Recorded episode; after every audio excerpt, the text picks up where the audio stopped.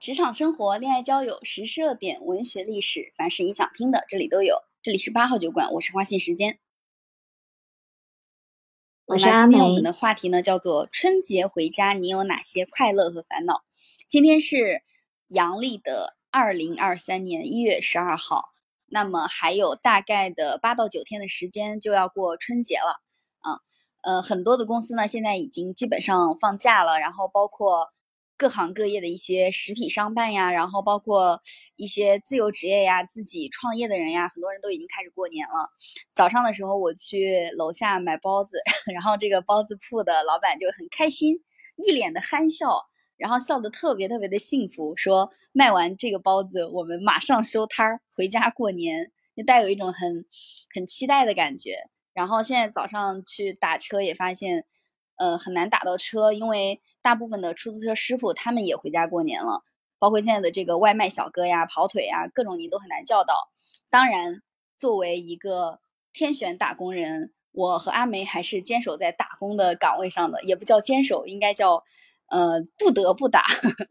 我们是一月的二十号开始正式放假，当然也有很多的小伙伴已经提前回家过年。那今年马上就要过。二零二三年的这个年，嗯，即将过年，你觉得你有什么样的一些快乐和烦恼想要给大家分享的？就是我们今天要聊的一个话题。先问一下阿梅，有没有在想到春节回家即将过年的这个事儿，有没有什么让你感觉比较烦恼的地方？嗯，我就马上要放假了，明天是我上最后一天班，然后一想到快要回家了，我整个。心情就是既喜悦又沉重，因为呃想到就回家之后春节嘛可以休息，我们大概可以休息半个月左右的时间，然后也可以吃好吃的玩好玩的，这些都是一些开心的事情。但是同时间也要面对好多让我觉得很烦恼的事情，比如说我们这个年纪啊会面临的催婚的这个大军。嗯，回到家之后，回到家之后，我的伯母们可能就要开始发力了，所以我现在就又很担心回家，而且我我家里就剩我一个未婚人士了，我家里最小的小孩，然后我的哥哥姐姐们全都已婚，而且已育，就都有小朋友了，然后大家的火力都开始集中朝我来了，这让我觉得很害怕。你是唯一的一个他们现在可以帮忙张罗的人了。是的，反正回家之后，不管不管你在路上遇到这个亲戚朋友，或者是说在家里在泡茶在聊天，那大家就会轻而易举的就开始攻击你这个未婚的身份 啊，准备找男朋友了吗？有没有男朋友呀？然后啊，或者是说有些。有些阿姨直接上来就开始介绍啊，我这儿有一个什么挺好的一个男孩子呀，什么什么的，就就这种，所以特别的春节，可能这是我比较大的烦恼。那就说明你身边其实还是有很多资源的，最起码对吧？有人愿意给你提供这个资源。嗯，可能是因为平时平时在外面上班，然后也。跟家里的一些亲戚什么的，我不怎么联系，也不怎么接触。然后一到过年的时候，他们就开始展开热情的攻势，就开开始意识到，啊，这还有一个未婚的资源，他们也把我我当成一种资源介绍给别人吧。我倒是挺希望我们家里人给我介绍的，但是我至今没有。而且我跟你的情况一样的地方，就是在于，呃。就是跟我同龄的，然后以及我这一辈的人，基本上也都已经结婚有小孩了，是吧？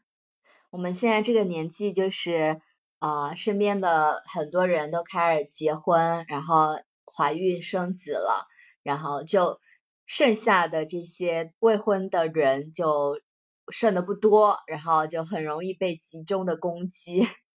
嗯。嗯，这个不过这个事情对我来说还好，不算一个烦恼，因为我们家里的人没有人跟我介绍，我还是蛮期待有人能给我介绍一下的，但是没有人介绍，我觉得挺震惊的。我爸妈有的时候也会说，你怎么不谈个恋爱？呃，结婚不结婚先不说，先谈个恋爱，然后就会跟他们说，那你倒是给我介绍呀，他们也就不说话了。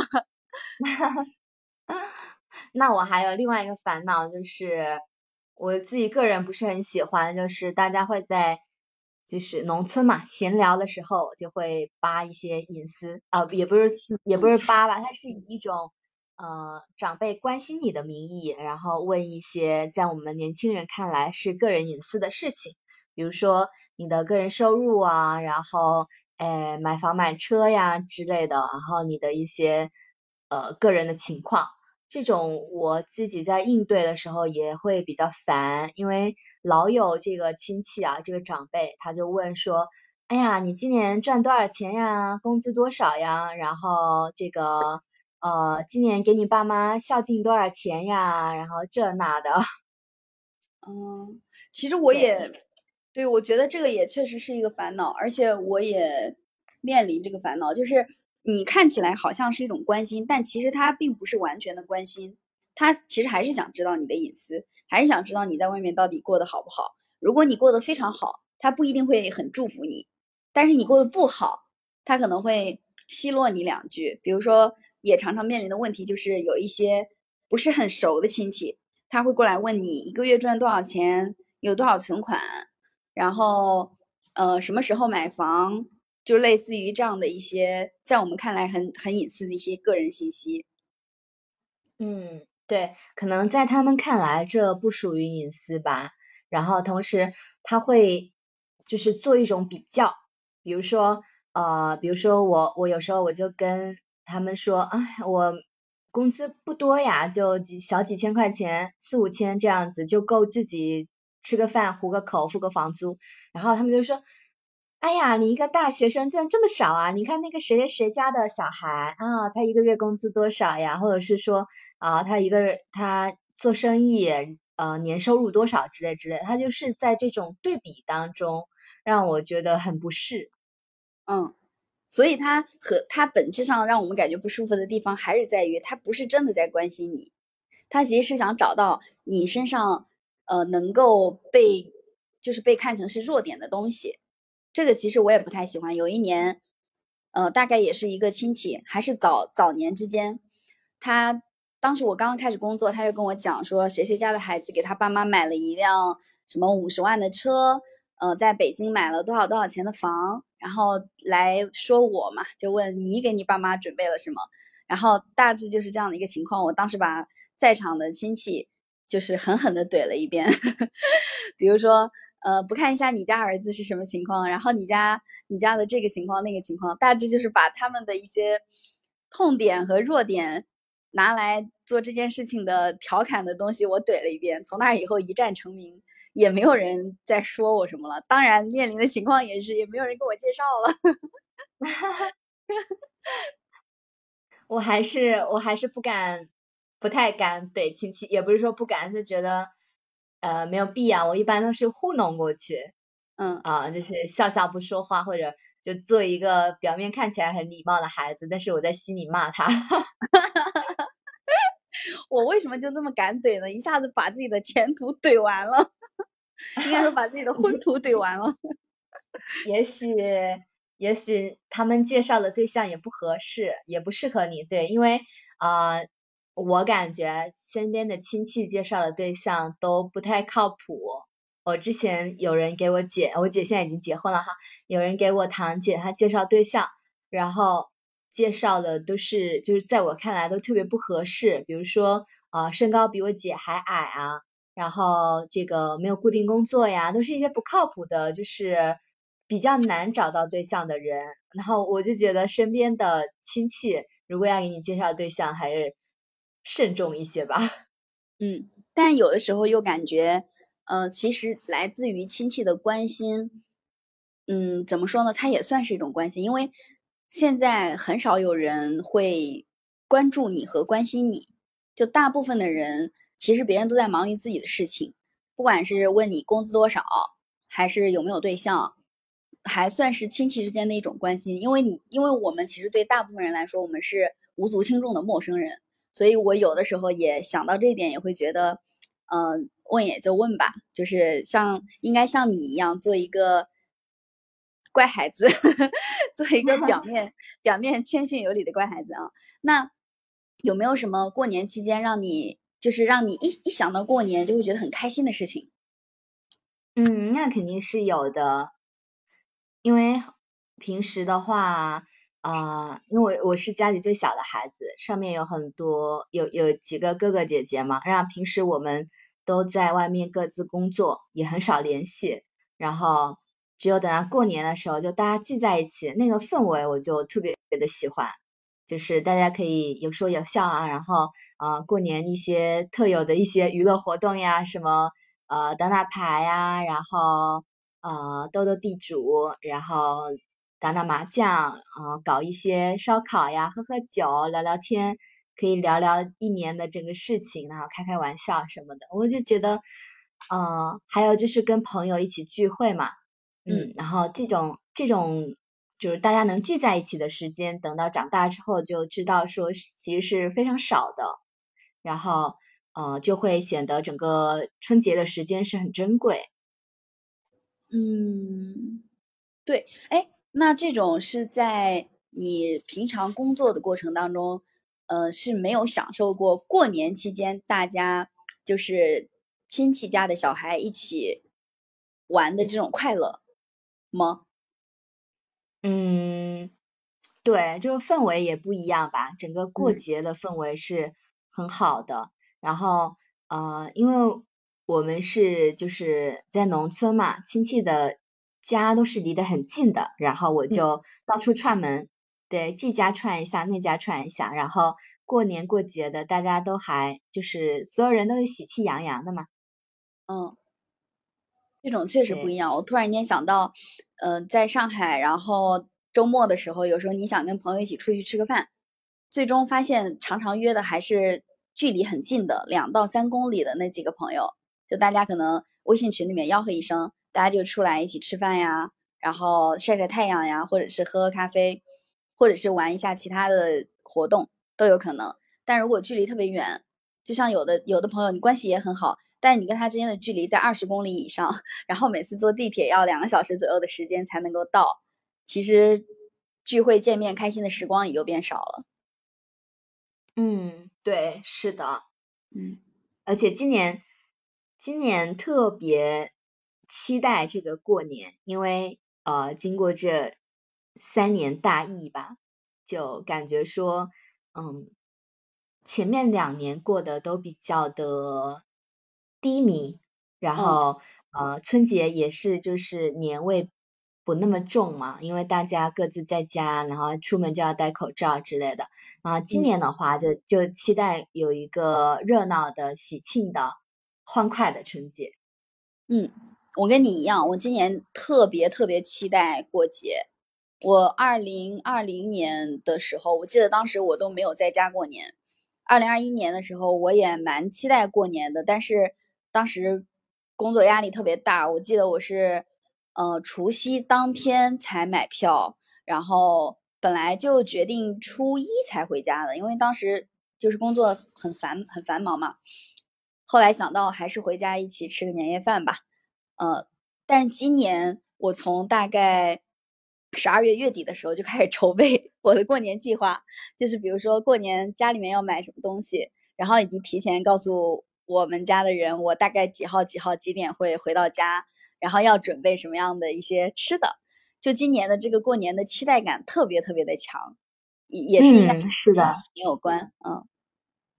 嗯，我特别期待今年可以多放一些烟花。我也真的对，可以赶走前面这三年的一个霉运吧。确实，因为今年也有一种感觉，就是呃，能一家人在一起团团圆圆、快快乐乐的，就是一件非常幸福的事情。对，是的，嗯，大家会更加珍，嗯。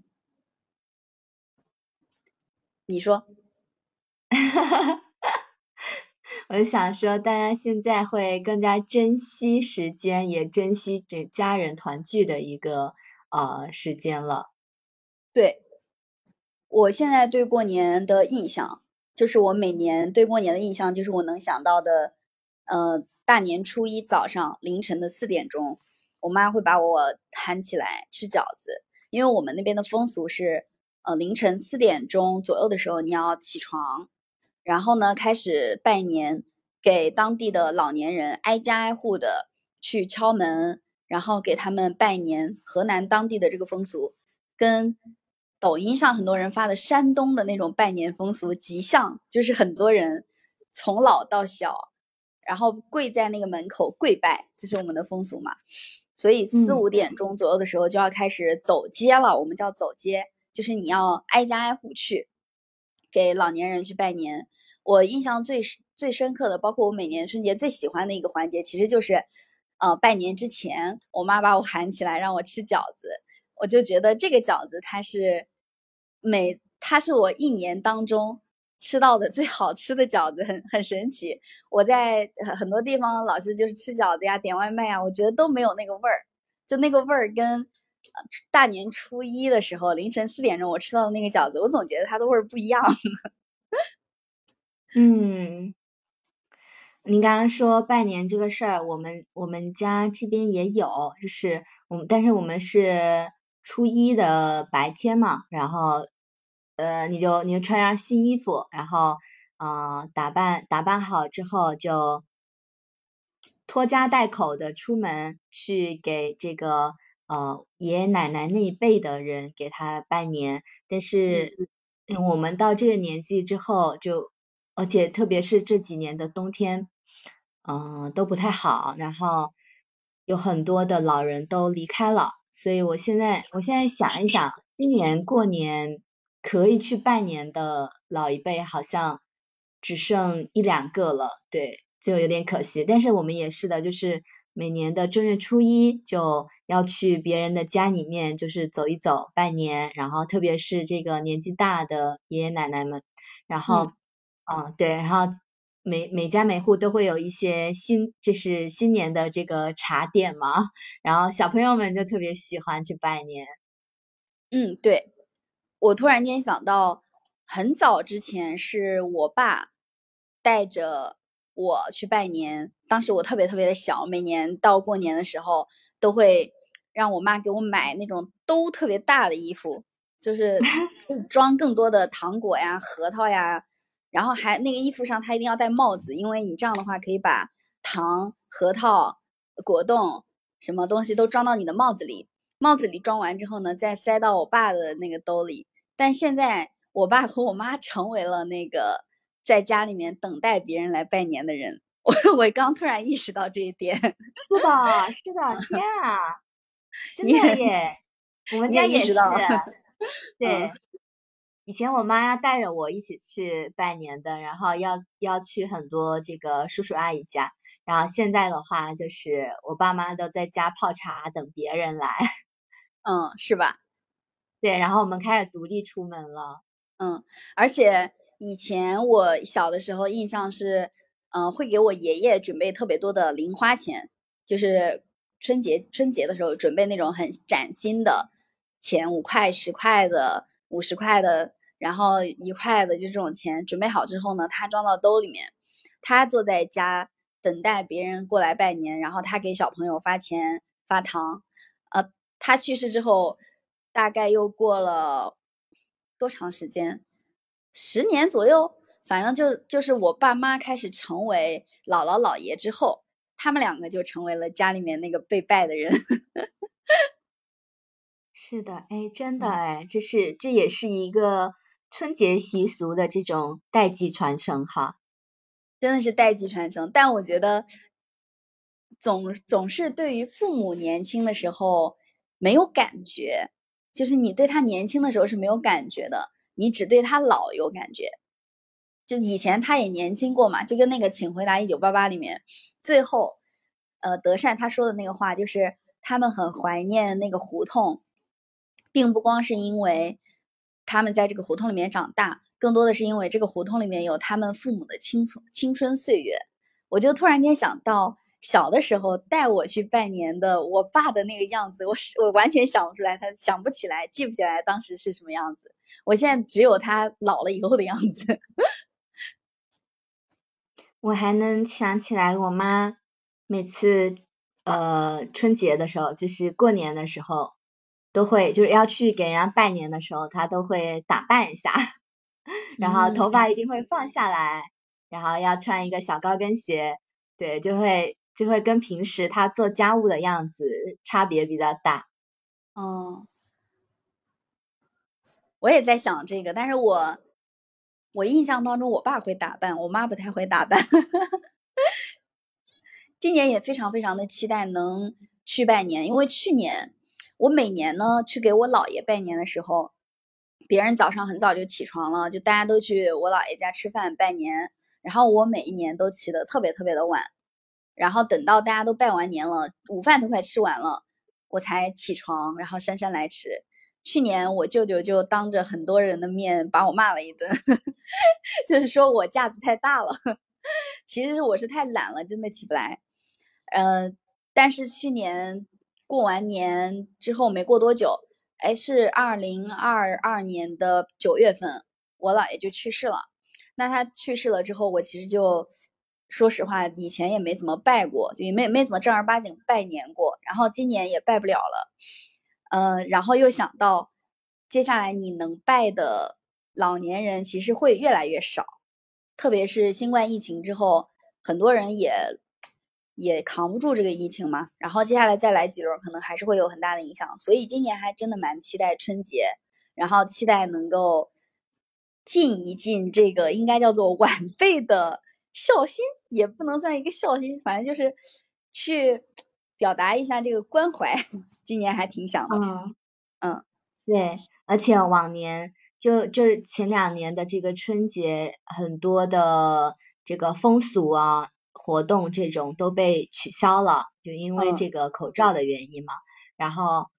今年应该是都可以恢复正常了，然后就很期待一些以前很好玩的这个春节的一些风俗，因为我们这里有呃在闽南地区有一个。比较有特色的一个活动，我们叫拔拔灯，就是用闽南话讲叫鬼丁，它就是一个，对，你讲好好玩，鬼丁，对，它是在正月，我们我们那我们村里面是正月十二，然后呃附近有很多都有这个风俗，但是大家日子不太一样，然后等到晚上的时候，天都黑了。然后呢，有一个时间点，比如说七点开始，每一家每户都有一个，我们小时候是那种手工制作的灯笼，然后呢，在灯笼里面插上那种特制的蜡烛，然后每家小孩就拿着这个灯笼，然后出门，然后就有所有的家庭都都出来了之后，就有非常长的这种灯笼的队伍，然后就从村头走到村尾，绕一大圈。然后再再有不同的一个节点，就比如说这儿有个庙，然后就在这个庙办一场这个拜神的活动，然后再往下一个庙出发这样子，然后小孩们都会玩的很开心。然后现在的话，现在的话就是大家会就是做一样的这种红色的这种大的灯笼了，没有像小时候，因为我们小时候那种手工的，就是竹子做的这种灯笼呢，它就是会。烧起来会有一点风险，然后现在的话就是统一的这种红色大灯笼了，然后就会，而且有有一些地方，就我们附近一个镇，他在做这个拔拔灯的时候，他还会有这种就是冲啊跑起来了这种，然后就会非常的热闹，对，然后我已经已经很长一段时间没有。因为工作的原因嘛，很长一段时间没有参与到这样的活动里面了，今年就很期待。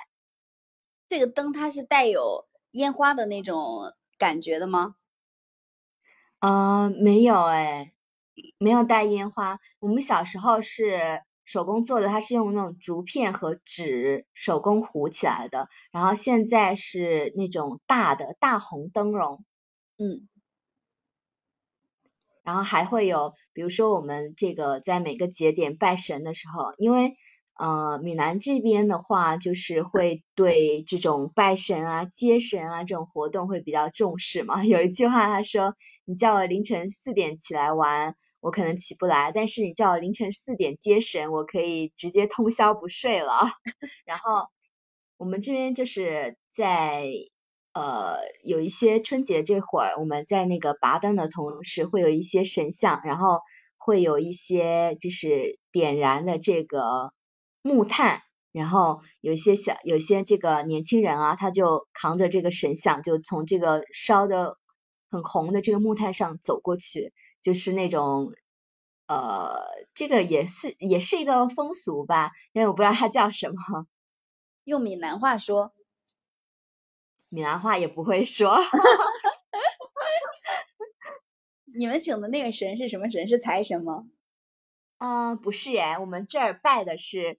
呃，我们村因为我姓王嘛，然后我们村的这个神其实是从河南来的，怎么会这样？中原来的。我们因为我们是从中原搬迁过来的呀。对你们，你们对我们来说，你们是蛮夷之地。然后，对，然后我们拜的这些神都是我们的祖先。对，它不是不是说什么佛教或者道教的，而是我们所崇拜的都是我们的祖先。比如说，第一个到呃到这个地方来开垦出这片土地的我们的一个祖先，然后相当于说我们都是由这位祖先繁衍出来的后人。哦，那你们这个还挺有意义的。啊，是的。对，它不是一种迷信。我发现，就是闽南的当地的人，包括妈祖，对吧？也有也有拜妈祖的，就是好像对很多的文化都是去感念那些早期呃援助大家或者是带领大家开辟新世界的这种神。然后我们当地，就比如说我们在过年的时候，河南，我印象当中我们拜的比较多的是关公，但我不知道。我不知道原因是什么，就是关关羽和张飞 是我们拜的比较多的，然后另外一个就是玉皇大帝，因为每年我们过年的时候也会到寺庙里面去祈福啊、烧香啊，然后坐在那个神像上的人，要么就是玉皇大帝，要么就是张飞，要么就是关羽，我也没有太细究背后的原因，反正就别人都都在拜，我也拜一下。嗯，我们家。我们这儿经常拜的一个神，除了除了这个呃天后宫这个妈祖之外，我们还会我们家有一个神叫太原王子乔，太原王子乔就是我们的一个祖先。太原王子乔，你不要学我，啊搞笑。我上次从厦门机场回来的时候，我看到厦门机场就是有好几个石像。那个石像上面刻的全部都是闽南话，然后那个闽南话他用汉字教你读，我读把那个读音连在一起，我都觉得好震惊，这个话就跟完全都听不懂。然后我就想到以前大学的时候，每次打电话，你的话，刘山的呃就是呃铁头的话和这个郑宇的话我都听不懂，然后我打电话你们都能听得非常的清楚，因为你是河南呀，中原之地，普通话的一个发源地之一。嗯，按我们当地的习俗，就是我印象比较深的，包括我很喜欢的一个河南当地的习俗，就是踩高跷。踩高跷它非常非常的危险，可能是因为这个活动特别危险，所以我觉得它特别迷人，而且它深受小朋友的喜欢。我小的时候也踩过，就是这个高跷呢，它踩的时候，它是会人叠人，甚至把这个就是这个人叠到像四层楼那么高。最下面的可能会有十几个人踩着高跷，然后比如说十六个人抬着八个人，然后八个人之上再抬四个，四个人之上再抬两个，最后再抬一个，就是人叠人叠到大概有三三四层楼那么高，然后最上面那个人去拿一个棍子扑蝴蝶，然后前面有个假的蝴蝶让他扑。我觉得这个游戏特别特别的危险，但是大家都很喜欢。然后这种踩高跷还会跟很多其他的危险的动作。结合在一起，比如说像过山车一样的那种弯弯绕绕的呃路线，你要从上面跑上跑下，或者是有非常高的嗯类似于那种障碍物，你要踩着高跷翻跟头翻过去。印象当中好像河南的河南很多地方的高跷还得到了文化遗产部门的一些宣传。我印象当中啊，我小的时候就对这个活动特别的痴迷，直到有一次我踩的时候把自己腿给弄弄得差不多快断了，然后从那以后就没再接触过这个。好神奇啊！四层楼那么高，就感觉整个画面都很壮观。对，就是很多很多的人，然后一层叠一层，而且这个高跷它它不是说你人叠人，它是你踩着高跷人叠人，它危险性更更高，而且有的高跷是特别高的，小的小的高跷可能也就三十厘米给你踩上去，但是高的那种可能会有两米那么高，就一个人踩上去走路跟你。正常走路是一样的，这个是我们当地的一个风俗习惯吧，算是。每年这种高跷队过来的时候，就所有人全部都会出门围着这个高跷队看，然后高跷队的人会有一些，呃，踩高跷拿皮鞭把那些围着的小朋友赶到一边。但是还有一些对，还有一些其他的习惯，比如说扭秧歌。扭秧歌这个也，我不知道你们那地方有没有，好像也是河南人的风俗吧。小的时候我也扭过，我也扭过秧歌。这个扭秧歌就是把画脸画的特别特别的花，然后穿那种表演服，呃，然后再摆各种各样的动作。我小的时候就非常喜欢扭秧歌，因为我的动作特别的夸大。然后旁边那些大人看着我就会说啊，这小朋友表演的真好，印象当中就觉得这个活动很好玩。但是它跟呃另外一个习俗踩高跷相比，我还是更喜欢踩高跷。我也好想看看，而且我特别特别特别想要玩的就是北方的庙会。嗯，庙会对庙会也有，我们大概会在腊月的。哦，不是腊月，就是年初十五，有的地方它可能是初七会有庙会，然后这种庙会一般都伴随着踩高跷和扭秧歌，然后有的时候会舞狮、舞龙，嗯，然后再加上大家都卖一些各种各样的小食，呃，把这个场子办得很热闹，就这种庙会，然后再一起上山去拜拜佛，基本上我们每年的。十五，像我这个我住的这个地方，就是正月十五的时候会有庙会，但每年的十五基本上都回来上班了嘛，所以也没有太参加过，都是很小的时候参加的。嗯，好想去庙会上玩啊！你你你可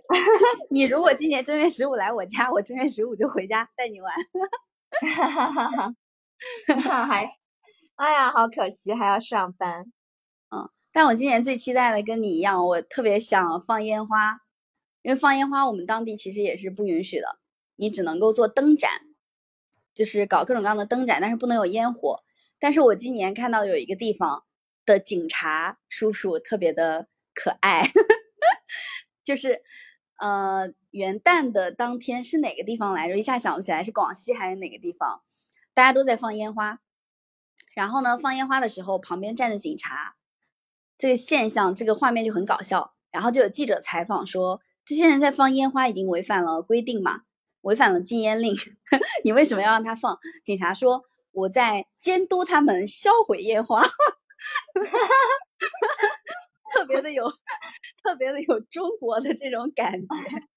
我当时看到这个话术，我就觉得很震惊。然后有很多的警察，要么就是站着看他们放，要么就是呃骑着那个警车。然后盯着他们，然后美其名曰我监督广大人民群众销毁烟花。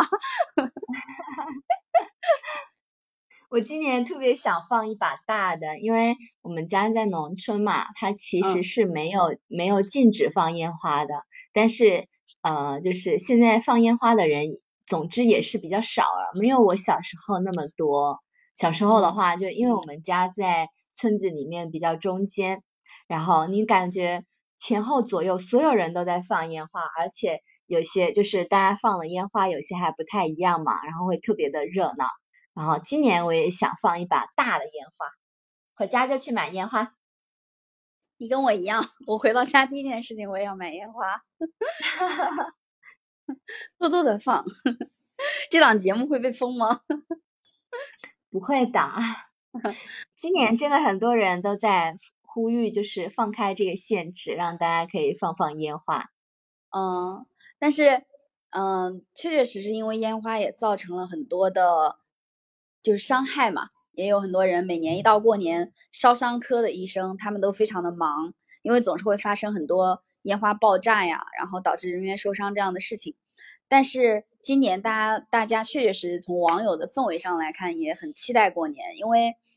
嗯，我看到有一个话题叫做“二零一九年到二零二”。算是二零二二年的过年，国家其实都是提倡你就地过年，就是非必要不回家，甚至有的时候你买票都是很难的。再加上大家也非常担心过年回家这件事情会导致自己感染新冠。我印象中，二零一九年过年的时候是新冠，当时是十二月份公布的人传人吧，当时很多很多人都选择就地。不再回家，因为很担心会出现各种各样的问题。那经过了这三年，到现在是二零二三年了，终于不用再忍受这个隔离的痛苦，然后也不用担心自己随时可能在中途被停下来，然后要要进方舱呀什么的，或者是新冠各种各样的问题，大部分人也都阳过一遍了嘛。所以今年大家对过年的期待感就格外的强。是的。就希望今年都有一个快乐的、幸福的新年。我也非常期待今年有一个快乐和幸福的新年。嗯，